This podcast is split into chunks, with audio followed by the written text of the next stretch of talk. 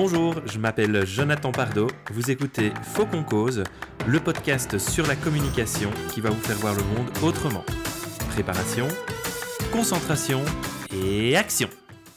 Prenons une situation toute simple du quotidien que vous avez peut-être déjà rencontrée. Imaginons que un de vos collègues est en retard de manière répétée. En retard aux réunions, pour vous rendre des dossiers, pour faire un suivi client ou même le midi quand vous l'attendez pour aller manger ensemble un sandwich. Cette situation vous irrite, elle vous met en tension et vous souhaitez changer ça. Vous décidez donc que vous allez aller lui parler. Vous vous retroussez les manches, vous allez vers son bureau, ça y est, vous allez résoudre le problème. En fonction du contexte et de votre personnalité, vous avez trois options pour bien faire foirer cette communication. Première option, attaquer, déverser votre colère d'une manière tout à fait inappropriée pour lui dire combien son comportement vous énerve. Deuxième option, prendre la fuite. À peine arrivé devant la porte du bureau, vous vous dites que finalement, rentrer en conflit, ce sera peut-être pas une bonne manière de résoudre les choses. Vous tournez les talons, direction votre propre bureau. Troisième option pour bien faire foirer les choses, encaisser.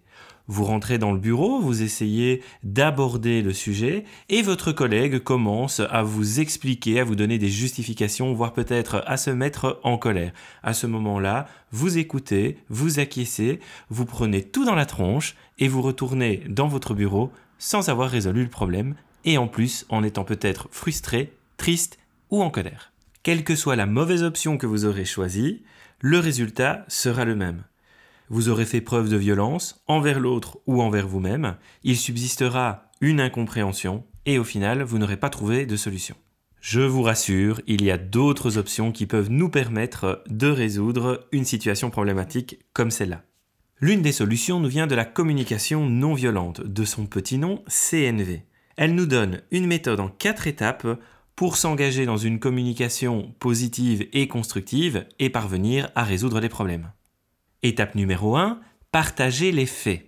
De manière calme, proposez à votre collègue de lui parler d'une situation qui est problématique pour vous. Assurez-vous qu'il a le temps d'en discuter et qu'il n'est pas dans une situation qui est particulièrement stressante pour lui. Sans animosité, vous pouvez alors lui énoncer les faits, lui donner des exemples et ainsi rentrer dans le vif du sujet.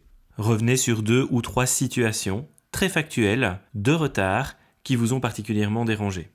Ne rentrez pas dans un échange de justification, demeurez factuel. Deuxième étape, identifiez votre sentiment et parlez en je. Expliquez à votre collègue ce que vous ressentez dans ces moments-là. De la colère, de la frustration, peut-être euh, de l'angoisse. Soyez centré sur vous-même afin de bien expliquer comment vous vivez la situation. L'autre personne doit comprendre votre état émotionnel. Utilisez le je et pas le tu. Troisième étape, exprimez votre réel besoin. Derrière ce type de sentiment négatif, il y a toujours un besoin plus en profondeur. Vous pourriez dès lors lui exprimer que vous avez besoin de vous organiser pour être plus à l'aise, plus en confort dans votre travail. Vous pourriez aussi identifier un besoin d'anticiper les choses et donc d'avoir les éléments dont vous avez besoin en temps et en heure. Vous pourriez également exprimer que le fait de tenir des horaires et des timings est pour vous un gage de confiance qui vous permettra de fonctionner de manière plus fluide avec votre collègue. Quatrième et dernière étape, faire votre demande. C'est le moment où vous allez proposer des solutions. Plus exactement, c'est le moment où vous allez co-construire avec votre interlocuteur une solution au problème. Gardez en tête que vous n'êtes pas là pour gagner la situation. Il n'y a ni gagnant ni perdant. Tout n'est pas blanc, tout n'est pas noir, il y a une zone grise et il y a une possibilité de trouver des solutions et des modes de fonctionnement qui pourront convenir aux deux parties. Veillez à ne pas imposer votre solution, mais à proposer des choses avec un canal interrogatif. Est-ce que ça va marcher à tous les coups Probablement pas. Mais l'intention que vous allez mettre derrière cette méthode dans un dialogue qui sera constructif ne pourra que faciliter les échanges et vous permettre plus facilement d'arriver à une solution. Il est donc important que vous puissiez vous observer pour bien reconnaître les faits, les différencier de vos sentiments qui sont eux attachés à des besoins. Soyez clair, soyez précis et impliquez l'autre dans la recherche des solutions.